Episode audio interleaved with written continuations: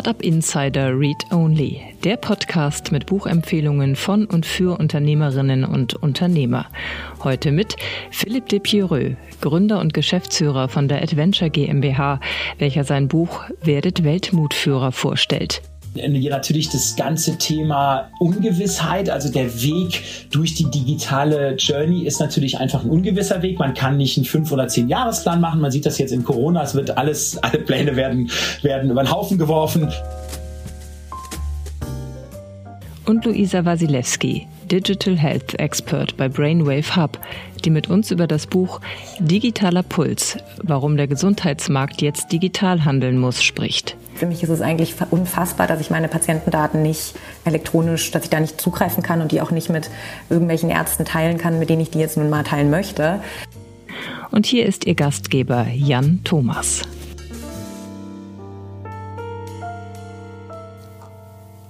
Ja, vielen Dank und herzlich willkommen zu Startup Insider Read Only. Mein Name ist Jan Thomas und das hier ist ja unser Bücherpodcast. Wir stellen hier ja jeden Sonntag tolle Bücher vor, die Unternehmerinnen und Unternehmer lesen sollten oder die von Unternehmerinnen und Unternehmern geschrieben wurden. Und heute trifft witzigerweise beides zu, denn wir haben zwei tolle Autorinnen und Autoren zu Gast. Äh, zum einen ist bei uns Luisa Wasilewski, die ein ganz, ganz großartiges Buch geschrieben hat, finde ich, über das Thema, wie sich die Gesundheitsbranche verändert. Das Buch heißt Digitaler Puls, da sprechen wir gleich ausführlich drüber. Und außerdem ist bei uns Philipp Deperieux. Er ist der Geschäftsführer von Adventure und das äh, kennen wahrscheinlich viele von euch. Das ist eine große Beratungsagentur, die größere Unternehmen bei der Digitalisierung berät. Und Philipp hat ein ganz tolles Buch geschrieben, das nennt sich Weltmutführer, also ein Wortspiel quasi mit Weltmarktführer und dem Appell, dass die größeren Unternehmen endlich mehr Mut zeigen sollten. Ist auch ein ganz tolles Kompendium geworden. Beide Bücher sind sehr, sehr dick, äh, aber es lohnt sich, ähm, da mal reinzuschauen und sich damit zu beschäftigen. Bevor wir jetzt einsteigen in die beiden Gespräche, würde ich aber gerne auf unseren Partner hinweisen der heutigen Sendung und zwar ist das Safdesk. Ähm, Safdesk kennt ihr schon, wenn ihr diesen Podcast hier fleißig hört. Was ist Safdesk? Es ist ein Buchhaltungstool, eine smarte Buchhaltungssoftware, die äh, cloudbasiert ist und sich an selbstständige, kleinere Unternehmen und Freiberufler richtet. Und mit der Hilfe von Safdesk kann man seine laufende Buchhaltung GOBD-konform bewältigen und zwar von überall aus auf der ganzen Welt. Das ist ja im Prinzip jetzt mal mit Blick nach vorne. Ähm, wir sehen ja alle, dass die Welt globaler wird und die Menschen ortsunabhängiger arbeiten. Das ist bei Safdesk eben sofort mitgedacht, denn bei Safdesk muss man keine Installation vornehmen, einfach den Browser oder die App aufmachen und loslegen.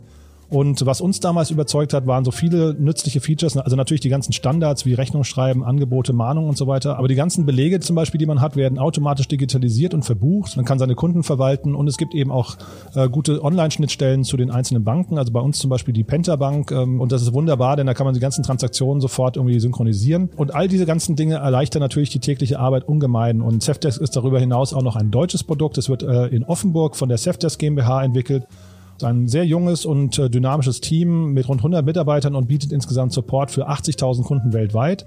Und wenn ihr jetzt zum Beispiel dabei seid zu wechseln, wenn ihr nach einer neuen Buchhaltungssoftware äh, sucht oder euch Safdesk mal angucken möchtet, dann könnt ihr Safdesk jetzt testen. Und zwar ist Safdesk so, so nett und hat gesagt, also zum einen kann man das, kann man die Buchhaltungssoftware, ich glaube, 14 Tage lang sowieso kostenlos testen. Aber zu diesem kostenlosen Testzeitraum hat Safdesk gesagt, wenn ihr ein Einjahres- oder Zweijahrespaket bucht äh, und dabei den Rabattcode angebt, den ihr auf safdesk.de-startup insider findet, also safdesk.de-startup insider, dann erhaltet ihr die ersten sechs Monate kostenlos. Und da freuen wir uns natürlich erstmal sehr für unsere Hörer, dass Safdesk ja so ein tolles Paket zusammengestellt hat.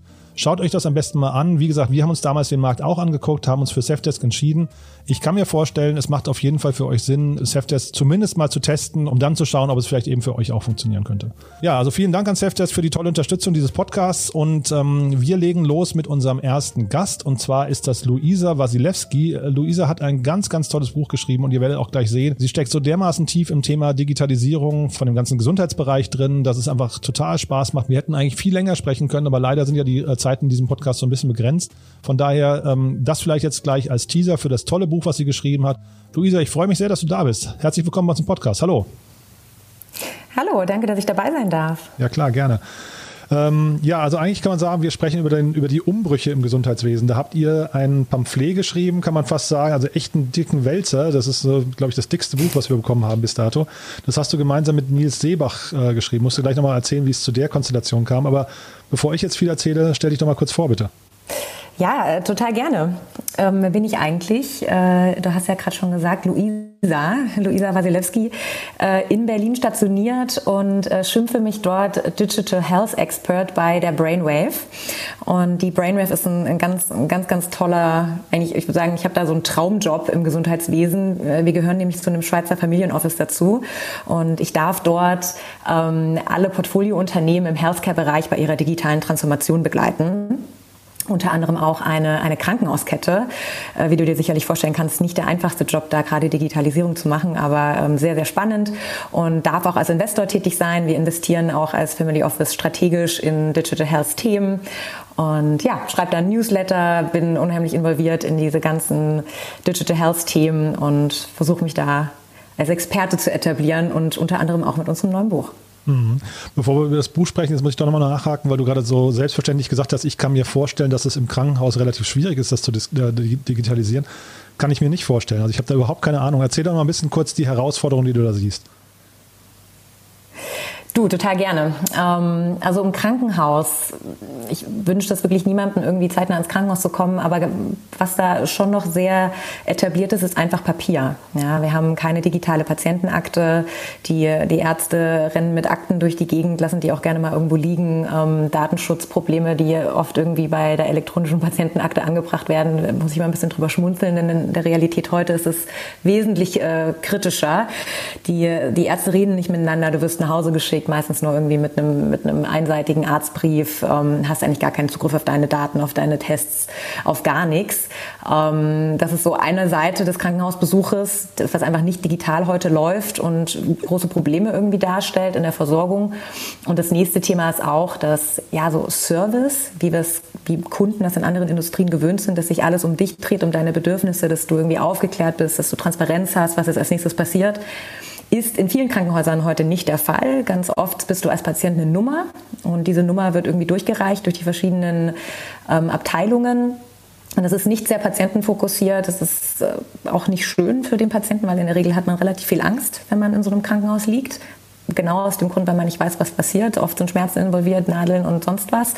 Ähm, das versuchen wir zu ändern. Wir versuchen wirklich eine Patientenreise zu schaffen, die für den Patienten ertragbar ist, wo er über seine Daten auch der eigene Herr ist, weiß, was passiert und am Ende nicht nur gesünder, sondern auch entspannter nach Hause kommt für, für Gründer und für Unternehmer ist das natürlich eigentlich ein Eldorado. Ne? Die, ähm, also bei denen ist ja immer so, je größer das Problem, desto größer eigentlich auch die Chancen, was zu verändern. Wie ist das denn dann? Das Buch, was ihr geschrieben habt, ist das ein Buch, ähm, wo ihr eher Probleme ähm, thematisiert oder würdest du sagen, es ist ein Buch der Chancen? äh, da würde ich ganz klar sagen, es ist ein Buch der Chancen. Wir thematisieren auch Probleme, ganz äh, da, da will ich eigentlich auch nicht, äh, nicht lügen. Aber uns ist es unheimlich wichtig gewesen, im Buch zu zeigen, dass diese ganzen Probleme ähm, lösbar sind und in der Tat gibt es auch schon viele Technologien, die diese Probleme im Gesundheitsmarkt lösen. Ja, so die Videosprechstunde ist jetzt aus einer technologischen Sicht echt kein, kein Highlight mehr. FaceTime mit dem Arzt. Ähm, und wir sehen da unheimlich viele Chancen. Da, wird so viel passieren auch in nächster Zeit. Das Problem ist aber in der Tat, sind es nicht die Startups und es sind auch nicht, es ist nicht unbedingt die Technologie, sondern die, die Hürden sind eher regulatorischer Natur. Es ist ein sehr, sehr komplexer, stark fragmentierter Markt, wo ein Startup dann eher an, an, ja, an diesen Hürden scheitert und nicht an seiner Innovationskraft. Mhm. Ihr habt das Buch ja äh, sag mal, in, in, vier Großkapitel gegliedert und vielleicht gehen wir die mal ganz kurz durch. Also vielleicht kannst du zu jedem mhm. mal irgendwie so ein paar Stichworte geben. Beginnen wir mal mit den Markttrends. Da habt ihr gesagt, was bewegt eigentlich den Markt gerade? Was, also du hast ja jetzt schon ein bisschen angedeutet, ne, digitale Krankenakte fehlt mhm. und so mhm. weiter oder Patientenakte. Aber was sind denn so Themen, die, ähm, ja, weiß ich nicht, die aus eurer Sicht den Markt bewegen und wo wir vielleicht auch ähm, im Vergleich zu anderen Ländern vielleicht noch ein bisschen im Hintertreffen sind? Ja, äh, super, super äh, Kapitel, auch eins meiner Lieblingskapitel, weil wir, was wir im Gesundheitswesen sehen gerade ist, dass sich unheimlich viele Technologietrends von total basic, ja, sagen wir mal so ein E-Rezept und eine, und eine elektronische Patientenakte, das ist ja technologisch jetzt nicht unbedingt anspruchsvoll, ähm, bis hin zu intelligenten Algorithmen, personalisierter Medizin, Genomic-Datenbanken. Wir sehen, dass da gerade so die ganze Brand Bandbreite passiert da was, ja. Und andere Industrien wie irgendwie Banking, E-Commerce, auch Travel, die sind mit ihren Technologien immer so ein bisschen mitgewachsen, ja. Da gab es dann irgendwie die Überweisung digital und dann gab es irgendwie ähm, die Tanz und damit hat sich eigentlich jede Industrie immer so ein Stück weiterentwickelt. Nur im Healthcare-Bereich ist das nicht passiert. Da gab es die ganzen Technologieentwicklungen, aber der Markt ist einfach nur stagniert, wegen, eben wegen der hohen regulatorischen Hürden sind die Technologien gar nicht reingekommen in den Markt. Und jetzt sehen wir ähm, mit der aktuellen Legislaturperiode und unserem Gesundheitsminister Spahn bewegt sich da auf einmal extrem viel auf der regulatorischen Seite. Wir kriegen ab Januar 2021 eine elektronische Patientenakte. Das E-Rezept folgt kurz darauf. Im, im, Im, Sommer sollen, sollen die ersten Pilotprojekte starten. Und was wir jetzt sehen werden, ist, dass, ähm, dass, der, dass im Prinzip der Gesundheitsmarkt so einen Sprung machen wird. Ja, der wird nicht durch so einzelne Wellen gehen, Innovationswellen, sondern der wird jetzt im Prinzip die letzten zehn Jahre mit einem Schlag aufholen und direkt höchstwahrscheinlich sehr bald bei personalisierter Medizin landen. Und das wird so ein, so ein Umbruch sein, der wird so wehtun, vor allem bei den alteingesessenen Hasen im Gesundheitswesen. Ähm, und das nehmen wir so ein bisschen als Start Outlook des Buches und gehen dann rein und sagen, okay, was heißt das denn jetzt aber wirklich für die Ärzte, für die Krankenkassen, für die Apotheken, für die Investoren, für die Startups. Ja. Mhm. Aber diese prognostizierten Schmerzen von dir gerade, die du jetzt ähm, irgendwie angedeutet hast, ich höre durch, du begrüßt das eigentlich, ne? Absolut. Ähm, also, naja, jein. Also natürlich begrüßt begrüße ich auch als irgendwie halbwegs junger Mensch, als Digital Native, dass sich da endlich was tut. Ähm, für mich ist es eigentlich unfassbar, dass ich meine Patientendaten nicht elektronisch, dass ich da nicht zugreifen kann und die auch nicht mit irgendwelchen Ärzten teilen kann, mit denen ich die jetzt nun mal teilen möchte. Das ist eigentlich undenkbar, wenn man überlegt, dass äh, ne, im, beim Banking das läuft ja keiner mehr mit einem Papierzettel zur Bank, um eine Überweisung zu machen. Aber wenn es um, um Rezept geht, machen wir das alle noch, als ob das total selbstverständlich wäre. Und äh, ich begrüße das einerseits sehr aus Convenience-Gründen natürlich, aber zum anderen auch ähm, aus einer Versorgungssicht. Ja. Es, es sterben heutzutage noch Menschen, weil sie Medikamente mixen oder falsch einnehmen. Ja, weil der Arzt nicht wusste, dass zu Hause das eine genommen wurde, von dem anderen Arzt verschrieben. Und ähm, daran sterben heutzutage noch Menschen in Deutschland. Und das muss einfach nicht sein, wenn wir es digitaler hätten. Mhm. Und ähm, du hast Spahn schon angesprochen, ne? also sagen wir die Politik. Ihr habt ein Kapitel hier, das, das, das zweite Kapitel oder das zweite große Kapitel, äh, Thema Ökosystem im Gesundheitswesen und ähm, ja, Regulatoren, äh, weiß nicht, Krankenkassen, Patienten sowieso. Also wer, wer sind da so die Treiber? Ähm, sind Regulatoren tatsächlich, du hast es ja vorhin schon angedeutet, sind das so die größten Probleme? Und dann habt ihr Investoren noch genannt. Also sind Investoren zurückhaltend, weil die Regulatorien, die, die Regulatoren so, so krass sind dort? Mhm. Also die großen Player, im, also das Ökosystem im Gesundheitswesen besteht im Prinzip aus so einer, aus so einer Dreifaltigkeit des Patienten, der Krankenkasse und den Leistungserbringern. Mhm.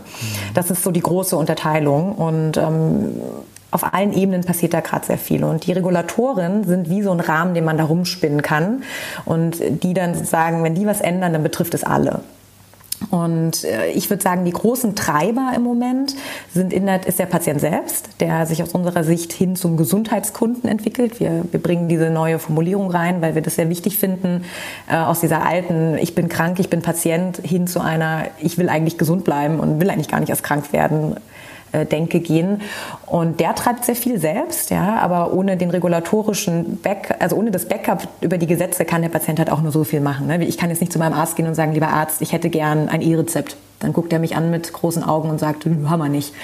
Ähm, das heißt, der Patient kann nur so viel erreichen, wenn er nicht auch vom System sozusagen das Backing hat. Und da macht der, da macht der Spahn gerade sehr, sehr viel, den Patienten zu ermächtigen, ähm, eine Patientenzentrizität reinzubringen in verschiedene Denkmuster.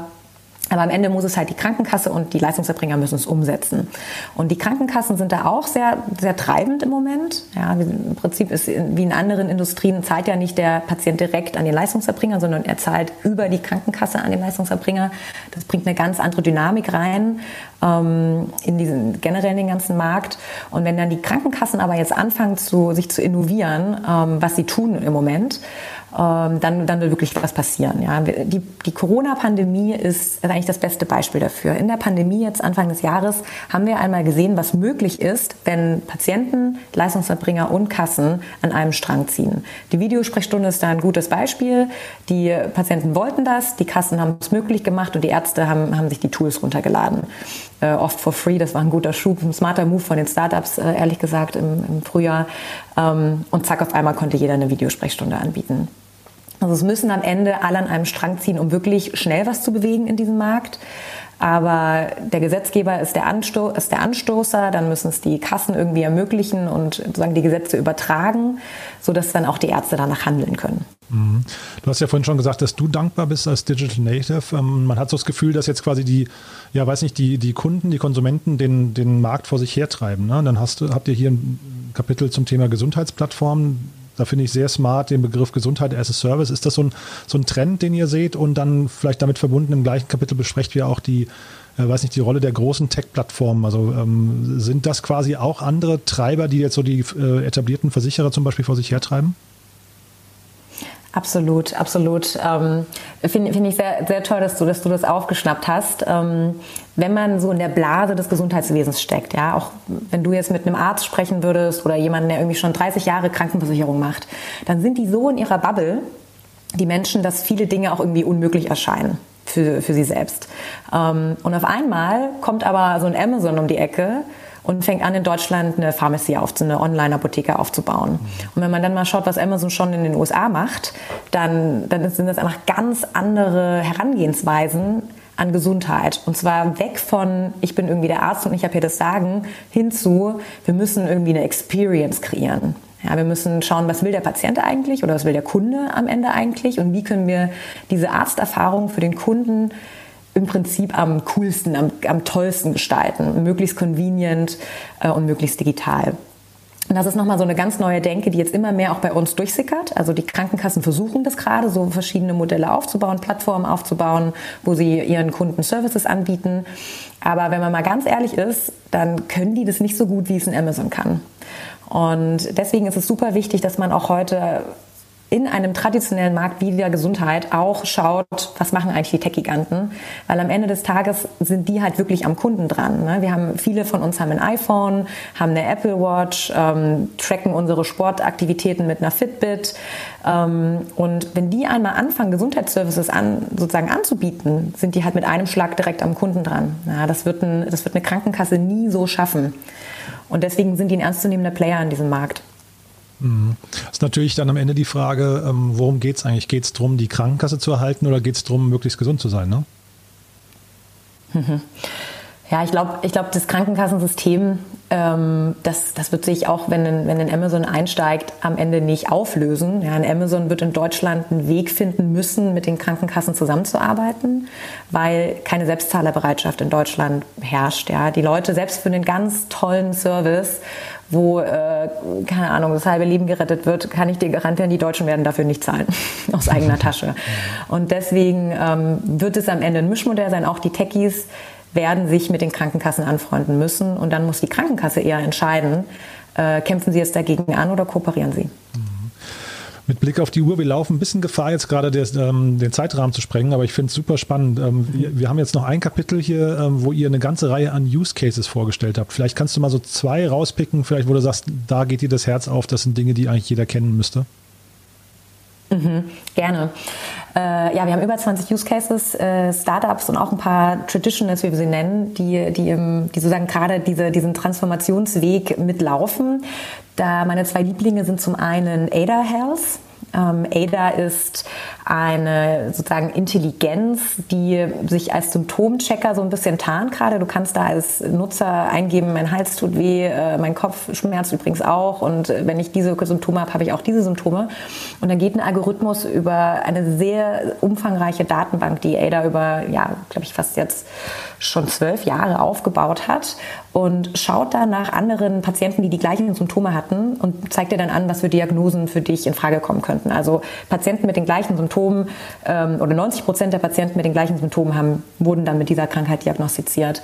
Und ich finde das unheimlich smart, weil äh, ein menschliches Gehirn kann sich so um die 200 Behandlungspfade merken und Diagnos also sozusagen Behandlungspfade merken im Sinne von, du hast die Symptome, das ist wahrscheinlich das, was du, was du, was du hast.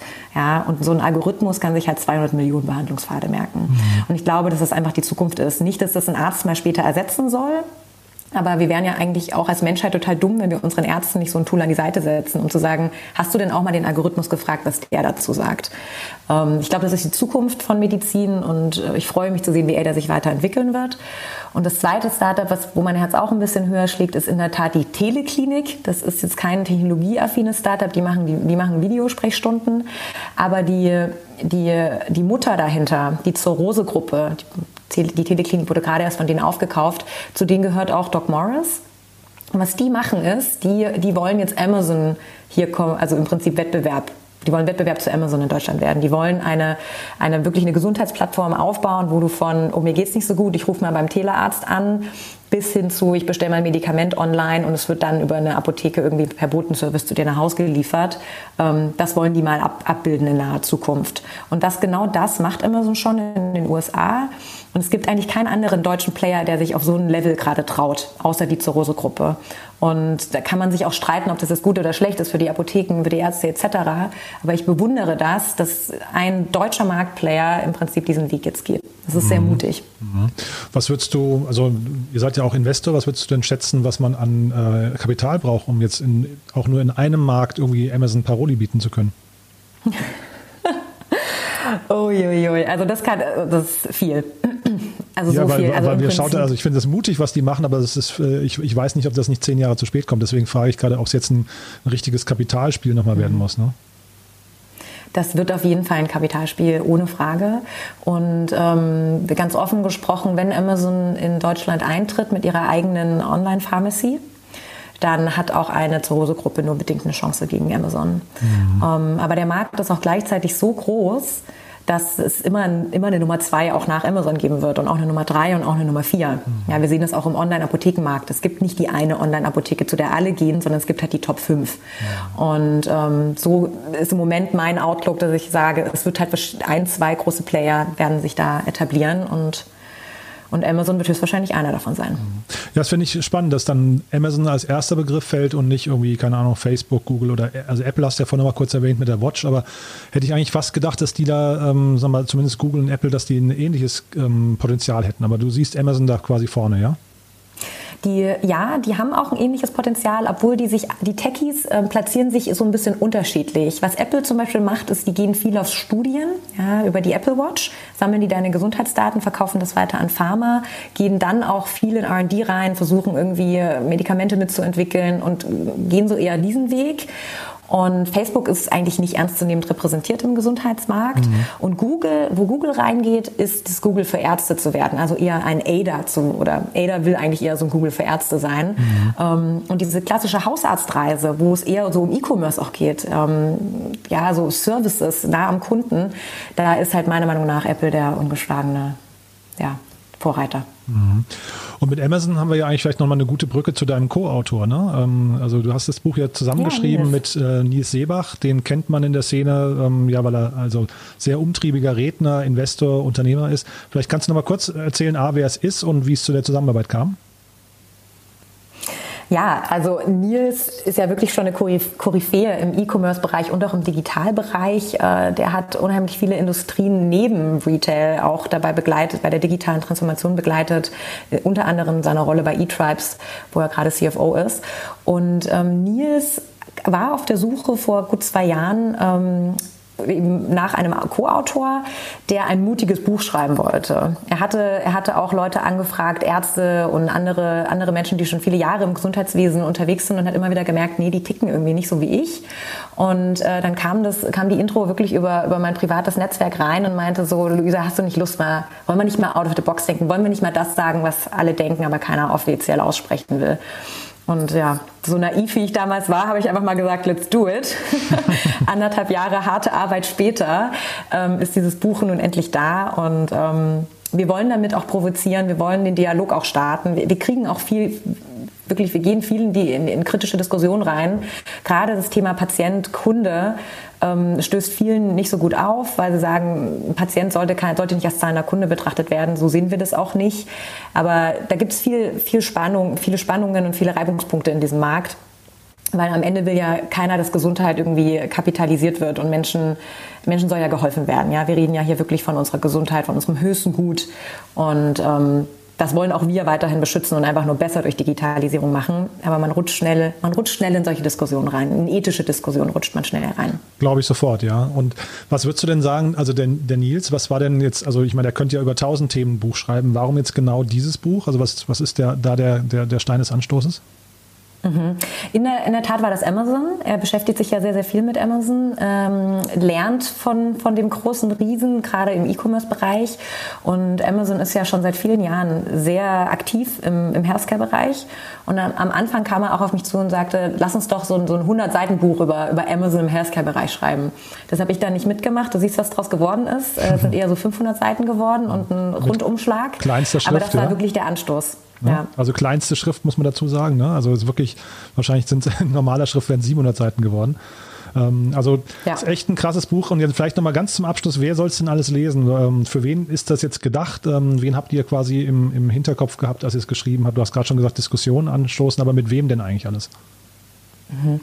Ja, das äh, klingt jetzt so ein bisschen wischiwaschi, aber vor allem mit den Entscheidern im Gesundheitswesen. Und das, und das sind äh, weil, dieser, weil dieser Markt so komplex ist, ist es nicht nur eine Gruppe. Ja. Das sind die Krankenhausleiter, das, sind die, das sind die, ist die Chefetage in den verschiedenen Versicherungen. Wir haben in Deutschland immer noch über 100 Krankenversicherungen. Ähm, das sind auch die Ärzte selbst. Wir wollen eigentlich wirklich mit, mit allen Entscheidern am Ende im Gesundheitswesen am liebsten in den, in den Dialog gehen wir wollen auch irgendwie eine Guidance für Startups bieten. Ja, das Buch erklärt auch viel, wie, wie die verschiedenen Mechanismen im, im Ökosystem funktionieren. Das ist teilweise sehr undurchsichtig. Und wir wollten wirklich mal so eine Bibel kreieren, um zu sagen, hier lernt ihr jetzt, wie das alles funktioniert. Und wir geben euch auch die, die Anstöße, um, zu, um mal reinzuhaken und drüber nachzudenken und den Dialog dann auch in der kleinen Blase, innerhalb der Apotheken, innerhalb von Pharma, innerhalb von ambulanter Versorgung zu suchen. Toll. Also ich hatte auf, ähm, glaube ich, Amazon gesehen, da sprechen Leute schon von einem Standardwerk. Ähm, also von daher habt ihr, glaube ich, einen guten Nerv getroffen. Finde ich sehr, sehr spannend. Da können wir jetzt noch lange drüber sprechen, weil man sieht ja auch, du brennst für das Thema total. Also das heißt, wahrscheinlich müssen wir nochmal einen separaten Podcast nur dazu machen, irgendwie, äh, was es an tollen Fallstudien gibt. Aber ich sage erstmal bis hierher, war wirklich sehr, sehr spannend, Luisa, muss ich sagen. Und äh, freue mich sehr, dass du das mit uns geteilt hast. Dankeschön. Vielen Dank. Ja, noch ganz kurz zum Schluss. Ihr sucht auch, hast du erzählt, ihr sucht auch immer wieder spannende Unternehmen, die sich bei euch melden sollen aus diesem Bereich. Ne? Also das, ähm, wie findet man dich denn da? Ja, ähm, ja, für alle Gründer oder Startup-Menschen ähm, im Healthcare-Bereich, wir sind immer auf der Suche nach interessanten Investitionen, äh, gerne auch im Krankenhausbereich, das ist ein Thema, was mich sehr umtreibt im Moment und dann einfach direkt auf brainwave-hub.com gehen, äh, sorry, oder bei LinkedIn könnt ihr mich auch immer gerne anschreiben. Ähm, wir sind sehr, sehr offen und hören uns gerne eure Ideen an. Fantastisch. So, dann sage ich vielen, vielen Dank, war wirklich toll und bis bald hoffentlich, ja? Ja, vielen Dank, dass ich da sein durfte. Bis Klasse. bald. Ciao.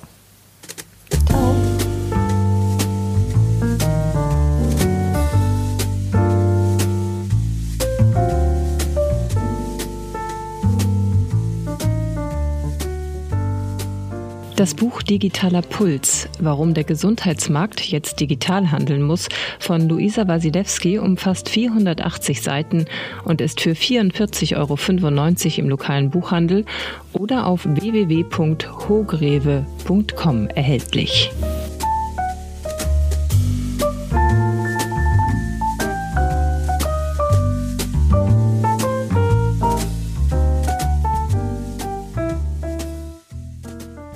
Ja, das war also Luisa Wasilewski und ihr ganz tolles Buch Digitaler Puls, warum der Gesundheitsmarkt jetzt digital handeln muss, das sie zusammen mit dem Branchenexperten Nils Seebach geschrieben hat.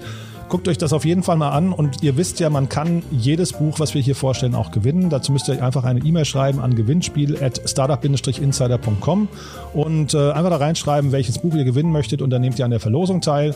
Ja, und damit kommen wir zu unserem nächsten Gast. Und bei uns ist der Branchenexperte schlechthin. Die, die Augsburger Zeitung hat gerade geschrieben, äh, bei der Digitalisierung ist der Projeu einer der führenden Köpfe des Landes. Ja, und mit diesen Vorschusslorbeeren gehen wir rein in das Gespräch. Und ich freue mich sehr, dass du da bist. Hallo Philipp. Ja, hi zusammen. Freue mich sehr, Jan. Hallo. Toll. Philipp, äh, ich weiß gar nicht, wie man dich am besten anmoderiert. Du machst ja so viele Dinge auf einmal. Wahrscheinlich die meisten kennen dich unter Adventure oder wahrscheinlich muss man jetzt sagen EY. Ich weiß gar nicht, musst du vielleicht mal kurz erklären, wo ihr da gerade steht.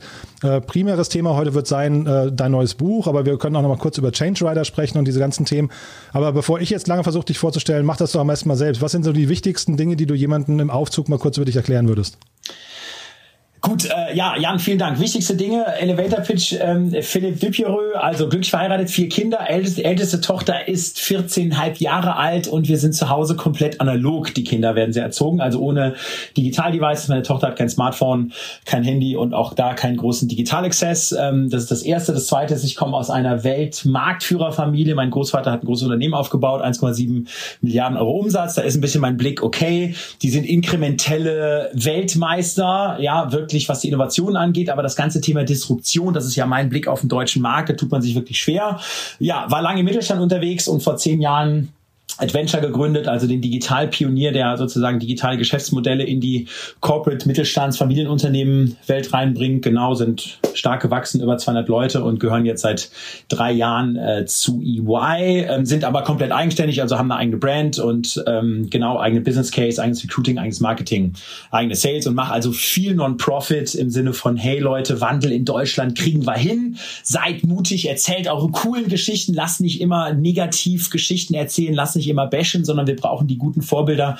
Das ist so ein bisschen mein Purpose, ähm, dass ich das Land da ein bisschen zum Aufwecken bringe und ähm, genau und ein bisschen die Zukunft auch mal positiv zeichne. Mhm. Und Stichwort Vorbilder, da sind wir wahrscheinlich schon mittendrin im Buch. Ne? Jetzt hast du ein Buch äh, veröffentlicht, werdet Weltmutführer. Und da wäre natürlich die Frage, was ist denn überhaupt ein Weltmutführer? Ja, du, also erstmal gibt's ja Weltmutführerunternehmen. Ähm, also da habe ich ja mal versucht, das ist ja eine eigene Kreation, dieser Name, den gibt's ja nicht. Ne? Mhm. Also Weltmutführerunternehmen sind Unternehmen, die mit neuem Mindset bewährtes immer wieder hinterfragen, sowie den digitalen Wandel aktiv vorantreiben. Sie sind bereit, ihre Geschäftsmodelle und Wirken auf unsere Gesellschaft grundlegend zu verändern. Und das ist ja eigentlich das Hauptthema in Deutschland, dass wir ja in der Breite eigentlich eine sehr saturierte Nation sind. Ne? Wir sind zufrieden, die Wirtschaft, den Unternehmen geht's gut, äh, Markt Marktanteile sind okay. Also das sind ja die Weltmarktführer. So, und da muss man natürlich bereit sein, auch wenn die Cash-Cows gerade gut gemolken werden, wenn das Geschäft gut läuft, sich natürlich neu zu erfinden, ja, über neue Geschäftsmodelle, neue digitale Kanäle nachzudenken, die Kultur im Unternehmen zu verändern, natürlich auch das ganze Thema Nachhaltigkeit, Klimaschutz da draußen natürlich neu zu denken. Und dafür braucht es natürlich Weltmutführerinnen und Weltmutführer, nämlich Menschen, die mutig vorangehen, die ihre sozusagen Cover Your Ass Mentalität die in Deutschland ja sehr ausgeprägt ist, ja mhm. wirklich äh, verlassen, die wirklich Mut zum Risiko haben. Ja, und mhm. da gibt's natürlich ganz tolle Beispiele weltweit auch. Ja, und ich glaube, da können wir uns in Deutschland ein paar Scheiben von abschneiden und ähm, können uns, glaube ich, ganz gut äh, bewegen. Mhm, du hast gerade schon, also Cover Your Ass ist ja, glaube ich, ein riesen, riesen Thema. Ist das das größte Problem, das größte Hindernis oder ist es diese vielbeschworene deutsche Angst? Oder wo, also vielleicht kannst du ja nochmal so durchgehen, weil also das erste Kapitel, was ich gelesen habe bei dir, war das letzte Kapitel im Buch, das ist Deutschland 2030. Und äh, also das ist ja, ist ja spannend, wie wir da hinkommen, ne? Und was, was so auf dem Weg alles passieren muss. Aber was sind denn vielleicht so die Ursachen des Zustandes, den wir heute haben, der ja oft beklagt wird? Genau, also generell, ähm, das habe ich ja gerade schon gesagt, ne, sind wir natürlich auch eine sehr saturierte Gesellschaft. Wir sind erstmal zufrieden. Das Geschäft läuft ja auch, ich sag mal, losgelöst von Corona, lief das ja die letzten zehn Jahre und letzten Jahrzehnte auch sehr, sehr gut. Ne? Wir haben eigentlich ein kontinuierliches Wachstum hinter uns. Wir sind sehr stark im B2B-Bereich. Ja, haben da eben diese Weltmarktführer. Und da ist man natürlich immer so ein bisschen zufrieden auf seinem Sessel, auf seinem Sofa, auf seinem Ohrensessel und kommt dann natürlich nicht so äh, stark in den, in den Wandel rein. Das ist das eine. So, das andere ist ähm, natürlich das ganze ganze Thema Ungewissheit, also der Weg durch die digitale Journey ist natürlich einfach ein ungewisser Weg. Man kann nicht einen fünf oder zehn Jahresplan machen. Man sieht das jetzt in Corona. Es wird alles, alle Pläne werden, werden über den Haufen geworfen. Auf einmal muss jeder digital sein. Die Märkte ändern sich. Es sind neue Player da. Vor Corona waren auch schon Startups unterwegs. So, da muss man sich also ändern. Ja, also man muss dort wirklich auch mit einem neuen Mindset unterwegs sein. Man muss es auch schaffen, in der Unternehmenswelt weg von diesem Industrietanker denken. Wir können alles selber. Ja, wir entwickeln entwickeln alles selber, wir befragen niemanden, da sich natürlich zu öffnen, zu sagen, hey, wir entdecken die Welt der Startups draußen, wir kooperieren mal, wir sprechen schon früh über Ideen. Ja, wir verlassen auch mal unseren Perfektionismus, unser Ingenieursdenken, ne, was natürlich auch auf Langfristigkeit, Wasserfallablaufdiagramm, Perfektionismus, Pflichten-Lastenheft ausgelegt ist und gehen hin Richtung ganz neue Methodiken, Design Thinking, die ein Startup, Dinge mal testen, ausprobieren, die vielleicht ruckeln, die hässlich sind, die Abschnitte, so wie Startups arbeiten. Und last but not least, natürlich ein großer Mühlstein in Deutschland und auch weltweit. Ja, also das ist ja auch ein Mittengrund für Cover US sind natürlich auch die Arbeitsverträge von den Hired Guns, von den, ich nehme mal jetzt mal die Familienunternehmen raus, die haben natürlich eben keine 30 Jahresverträge. Man ist nicht den Enkeln verpflichtet, ja, sondern man hat irgendwelche Jahresziele, die man irgendwie erreichen muss, Kostenziele, Gewinnziele, Shareholder Value. Und das ist natürlich ein riesen Mühlstein für wirklich Top-Manager und Top-Managerinnen, hier natürlich Entscheidungen zu treffen, die eher auf eine Strategie in drei, vier, fünf und ein Ergebnis in drei, vier, fünf oder zehn Jahren einzahlen. Ja, ähm, genau. Also das mal so im, im, im Durchlauf ähm, so die großen, äh, die großen Themen. Ich habe neulich mit, mit jemandem mich sehr spannend darüber unterhalten, wo so der Mittelstand und die Konzerne gerade stehen. Und der hat ein, äh, ein Zitat oder eine These aufgestellt, die ich äh, gerne mal mit dir teilen wollte. Und zwar hat er gesagt, dass eigentlich jeder CEO oder jeder Geschäftsführer von mittelständischen Unternehmen abends allein in seinem Büro sitzt und weint. Weil die einfach gar keinen haben, mit dem sie sprechen können und zeitgleich auch gar keine Ahnung haben davon, wo die Zukunft hingeht. Und da, da entsteht so ein Gefühl der Hilflosigkeit. Kannst du dieses Gefühl teilen? Ist das, also würdest du sagen, da ist, ne, also fahren die nur noch auf Sicht tatsächlich und ist es so, dass die eigentlich tatsächlich keine Ahnung haben, wo der Weg hingeht oder sind die schon aufgewacht und da kommt jetzt eigentlich so eher dieses Ärmel hochkrempeln und los geht's? Ja, also ähm, ist ganz interessant. Ich habe letztens über das Thema Führung gesprochen und CEOs und dass die ja eigentlich Lonely Wolves sind, männlich, weiblich und da natürlich einen Wingman und einen Wingwoman brauchen, die ihnen natürlich einfach helfen in diesen Momenten, wo man natürlich auch mal traurig ist und vielleicht auch mal weint und auch mal vielleicht ratlos ist, dass man da natürlich einfach Hilfe braucht. Ich glaube übrigens, dass das fast immer so war. Ja, mhm. also losgelöst von Corona, man hat ja in den letzten Jahrzehnten auch schon wirklich große, große Krisen gehabt.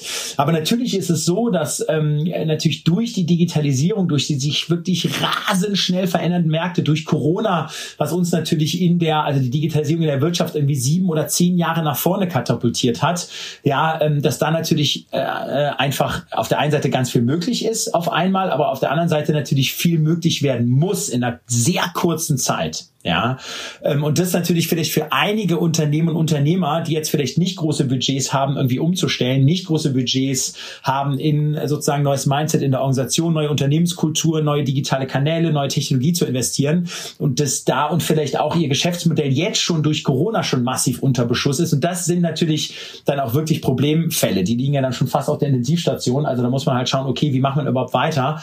Generell ist es natürlich so, dass ich, äh, also siehe Weltmutführer, und Weltmutführerin, dass ich natürlich den CEOs da immer Mut einhauche und sage, hey Leute, es ist auf keinen Fall zu spät. Mhm. Vielen Unternehmen geht es natürlich sehr, sehr gut. Es ist nur eine maximale Unsicherheit da, aber hey, fangt morgen an, schaut euch an, Wer mhm. sind eure Kunden und Kundinnen? Was haben die für Probleme? Wieso können die nachts nicht schlafen? Wie können wir die Probleme nächste Woche lösen? Ja, und fangt dort an, in der Digitalisierung die ersten Digitalkanäle reinzubauen, Richtung ähm, Plattformökonomie zu gehen, Richtung Startups zu denken, das Mindset in der Orga zu verändern, die Menschen dort mitzunehmen, also nicht immer nur die Technologie zu sehen, sondern den Menschen in den Vordergrund zu stellen.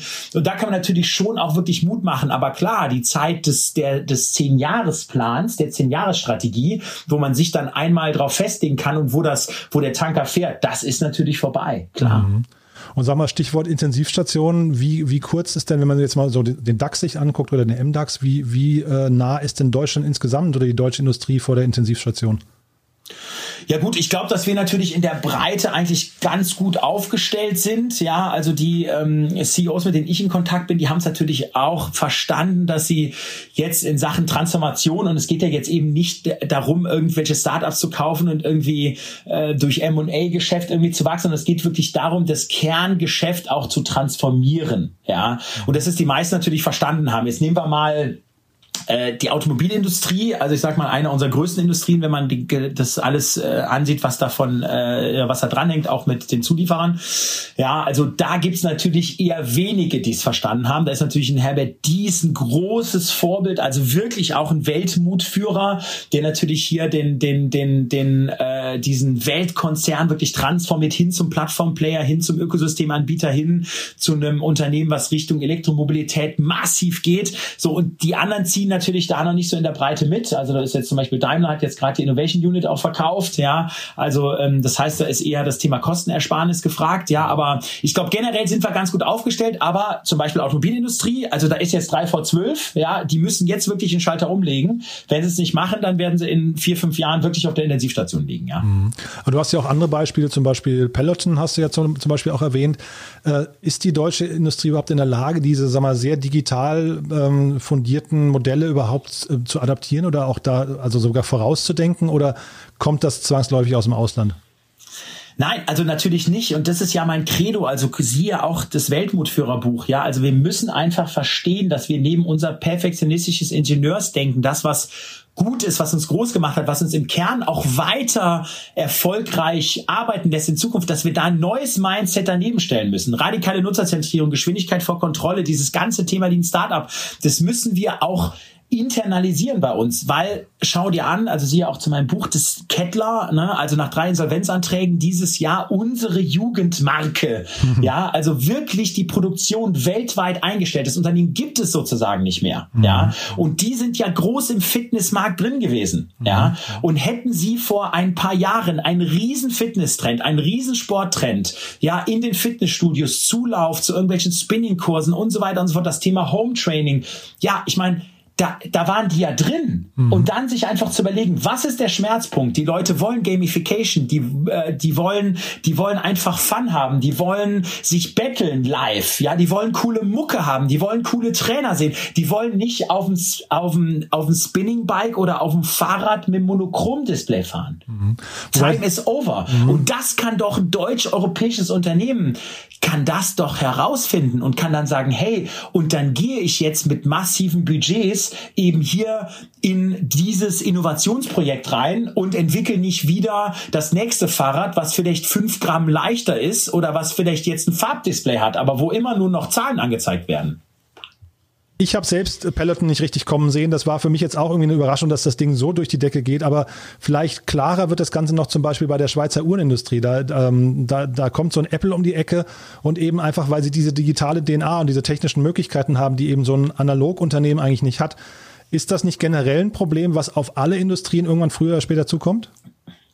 Ja, natürlich ist es, also das Thema Uhr ist natürlich so ähm, eine große Herausforderung jetzt, also die, das Thema Apple Watch, weil die, die bringen natürlich die Plattform auch direkt mit, die bringen die Connectivity zu anderen Devices auch mit, ne? das ist natürlich total klar. Also das sind natürlich dann Industrien, die sind äh, groß unter Feuer, aber auch dort hätte man natürlich als Uhren, als Uhrenhersteller, wenn man jetzt da natürlich schon im Digitalbereich unterwegs ist, muss man dann dort eben für die Connectivity sorgen. Also man mhm. muss halt eben die großen Plattformen, die großen Player draußen und auch die Startups immer im Blick haben, mhm. als, sage ich mal, Industrieunternehmen und muss halt schauen, wie kann ich dort kooperieren, wie kann ich mich dort connecten, ne, weil man kann natürlich logischerweise so eine Plattform nie selber schaffen. Also man kann auch so eine äh, von also Millionen Menschen, die das weltweit nutzen, das wird natürlich niemals klappen, aber man muss natürlich eben diese Trends auf dem auf dem Schirm haben und ich sag mal, äh, Kettler hätte halt eben gut mit einem Digitalanbieter Partner äh, partnern können und genauso hätte das natürlich vielleicht auch ein klassischer äh, Schweizer Uhrentraditionalist auch machen können mit einem anderen mhm. Digitalplayer, der vielleicht in dem Uhrenmarkt schon drin ist, ja. Mhm. Und dann hätte man eben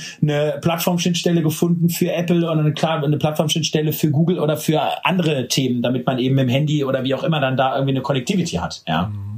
Also ein Verhinderer vielleicht von diesem ganzen Thema Mut ist ja möglicherweise auch das Thema Arroganz. Ne? Also vielleicht äh, ruht man sich auch zu sehr auf seinem Status aus, jetzt sowohl die Uhrenindustrie als auch eben so ein Kettler und sagt, naja, wir sind ja eigentlich die Nummer eins, äh, da, da wird kein anderer so schnell äh, irgendwie gegen ankommen. Ist das, ist das auch ein Grund für diese Zögerlichkeit?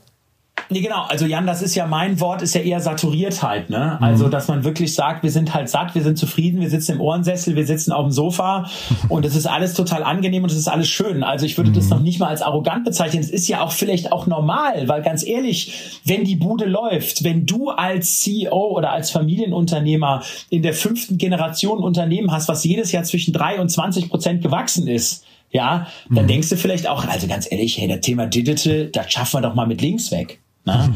So, und das ist der Trugschluss. Ja, mhm. und äh, deswegen braucht es da natürlich eben neues Mindset und vor allen Dingen Mut ähm, in einer total ungewissen Zeit, weil wenn du jetzt diese Digital Journey für viele Unternehmen startest oder neu justierst, du weißt halt eben nicht, wo du hinsegelst. Du weißt nicht, wie viel Geld es kostet. Du weißt nicht, von den 30 Dingen, die du ausprobierst, werden wahrscheinlich 28 nicht funktionieren. Mhm. Ja, und das ähm, und das ist natürlich eben mit unserem klassischen deutschen perfektionistischen Mindset ähm, ist das natürlich häufig äh, nicht so zu vereinbaren.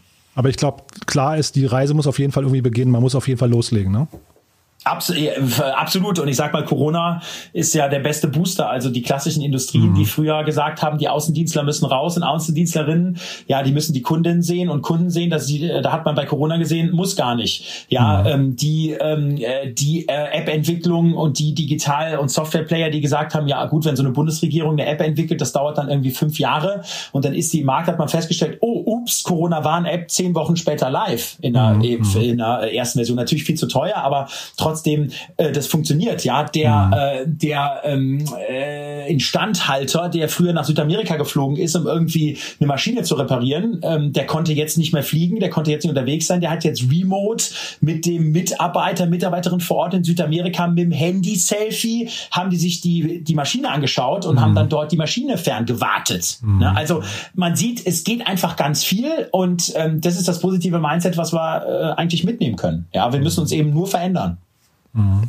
Und sag noch mal kurz ein paar Sätze zu deinem, äh, zu deinem Buch. Also wer soll das denn lesen und was würdest du sagen? Also ne, wenn du dir jetzt wünschen könntest, sind das die Geschäftsführer, die es lesen sollen? Ist das auch die Politik oder äh, ist das jeder, der irgendwie am Wandel interessiert ist? Und was hat man denn vielleicht hinterher? Was nimmt man mit aus dem Buch? Was würdest du sagen? Genau, also die äh, Zielgruppe ist tatsächlich wirklich jedermann. Ich habe jetzt gerade eine schöne, ähm, einen schönen Post auf LinkedIn gesehen, ja, wo eine ähm, äh, Bekannte ähm, äh, von mir geschrieben hat, ja, ich suche seit Tagen mein Weltmutführerbuch und ich habe es jetzt bei meiner Tochter im Zimmer gefunden.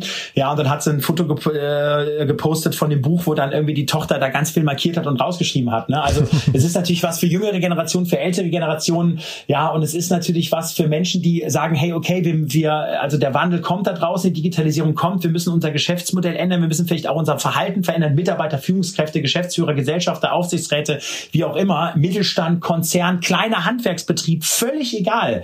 Aber wir müssen uns eben auf diese Journey machen ja, und da im Buch gibt es halt die ganz einfache Antwort und wie schaffen wir das? Also es sind ja ganz mhm. viele Cases drin, es ist eine klare Methodik drin, was funktioniert, was funktioniert nicht. Und vor allen Dingen das Gute ist, ähm, ihr braucht doch alle keine Berater und keine, keine große Hilfe. Ihr könnt das doch alles selber machen. Ja, ihr könnt alles selber eure Unternehmen, egal ob Zwei-Mann-Betrieb oder äh, 50.000 Mann-Bude transformieren. Man muss es halt eben nur richtig machen. Es geht also wirklich um die Methodik, es geht um die Struktur und es geht natürlich darum, die Menschen natürlich auch richtig mitzunehmen und es geht natürlich auch um Skills, das ist ja klar. Ja, und das wird alles in dem Buch beschrieben. Super. Also das Handelsblatt hatte ich den Messias der Digitalisierung im deutschen Mittelstand genannt. Man hört gerade durch, dass du, äh, dass du wirklich für das Thema brennst. Ähm, du begleitest das Ganze ja auch sehr stark auf Social Media. Vielleicht sagst du noch mal einen Satz dazu, ähm, wo man dich da findet und vielleicht auch noch mal eine kurze, einen kurzen Schwank oder Schwenk in Richtung äh, Change Rider. Das ist ja auch noch mal spannend, was du da machst.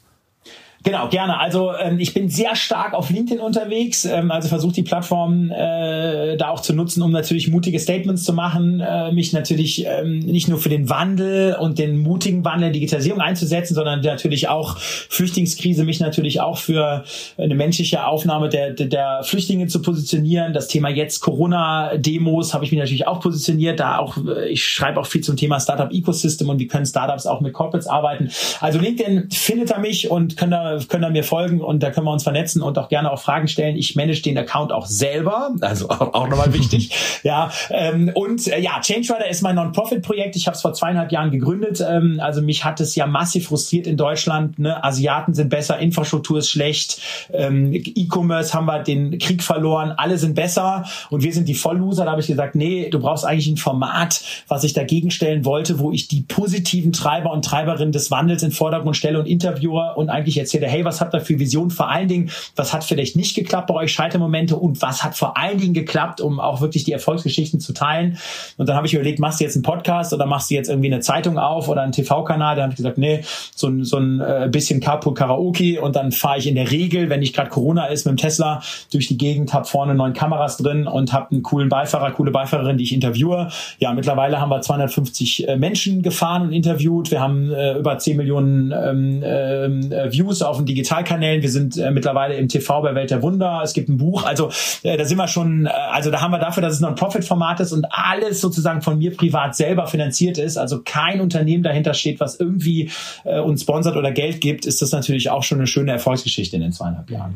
Ja, ja, das ist total beeindruckend. Und vielleicht, vielleicht kannst du da nochmal ein, zwei Folgen nennen, die dir ans Herz oder die du, die du unseren Hörern ans Herz legen würdest, wenn sie da mal reingucken möchten und uns nicht kennen.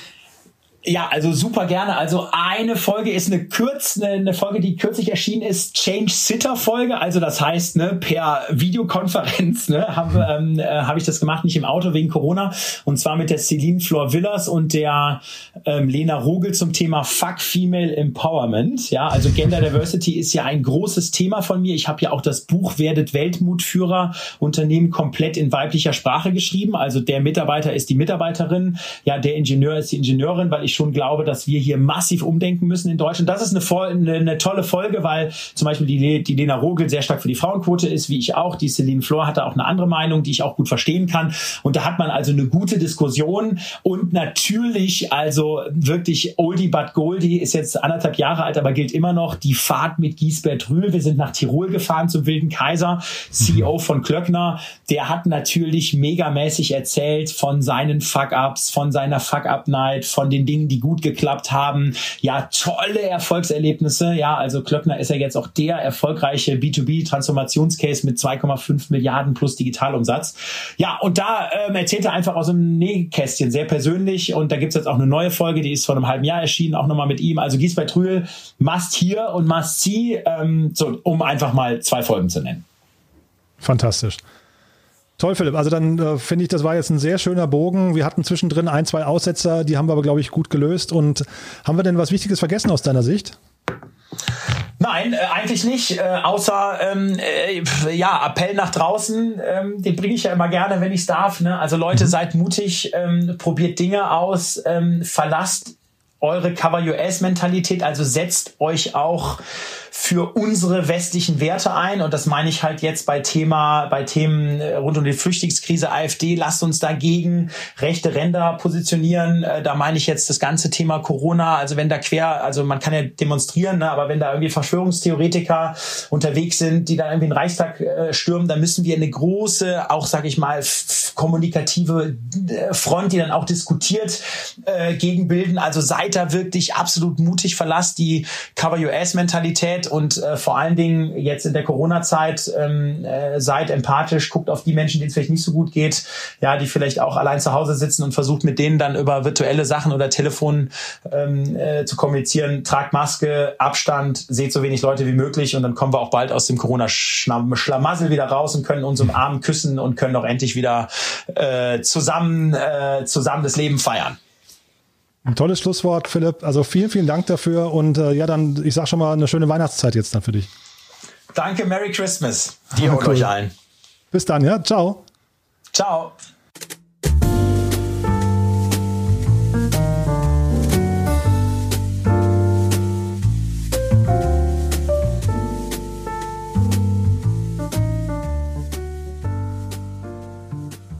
Das Buch Werdet Weltmutführer von Philippe de Pierreux umfasst 432 Seiten und ist für 30 Euro im lokalen Buchhandel oder auf www.epubli.de erhältlich.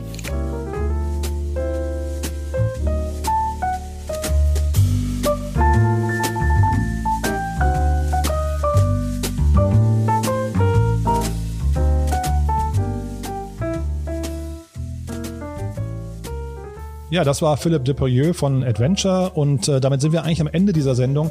Ich möchte noch mal ein paar kleine Hinweise loswerden und zwar zum einen, natürlich wünschen wir euch von Herzen ein schönes Weihnachtsfest.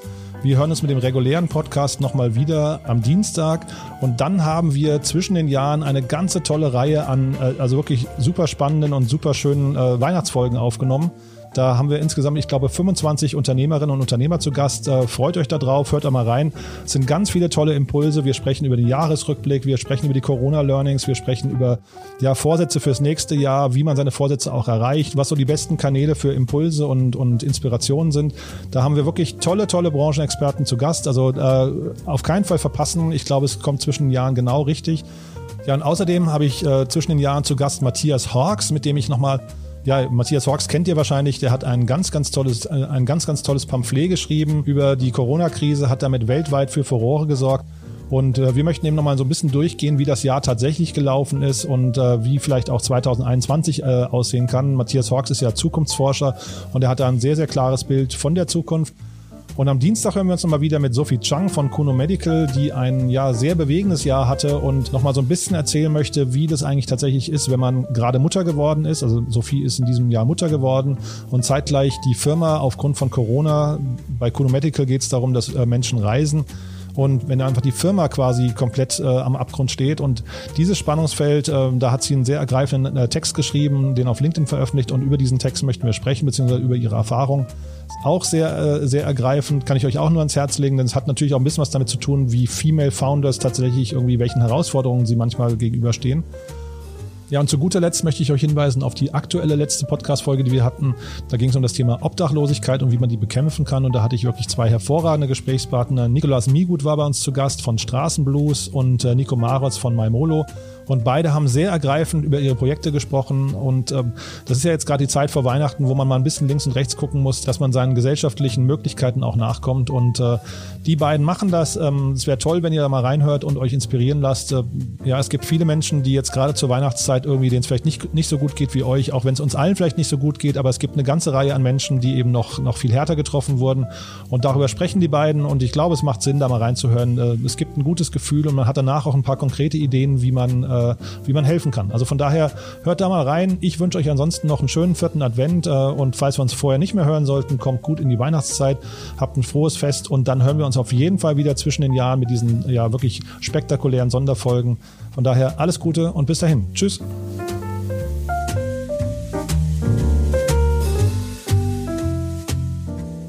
Wir verlosen die in der heutigen Folge vorgestellten Bücher. Zu gewinnen gibt es drei Exemplare des Buches Werdet Weltmutführer von Philippe de Pierreux sowie fünf Exemplare des Buches Digitaler Puls, warum der Gesundheitsmarkt jetzt digital handeln muss von Luisa Wasilewski.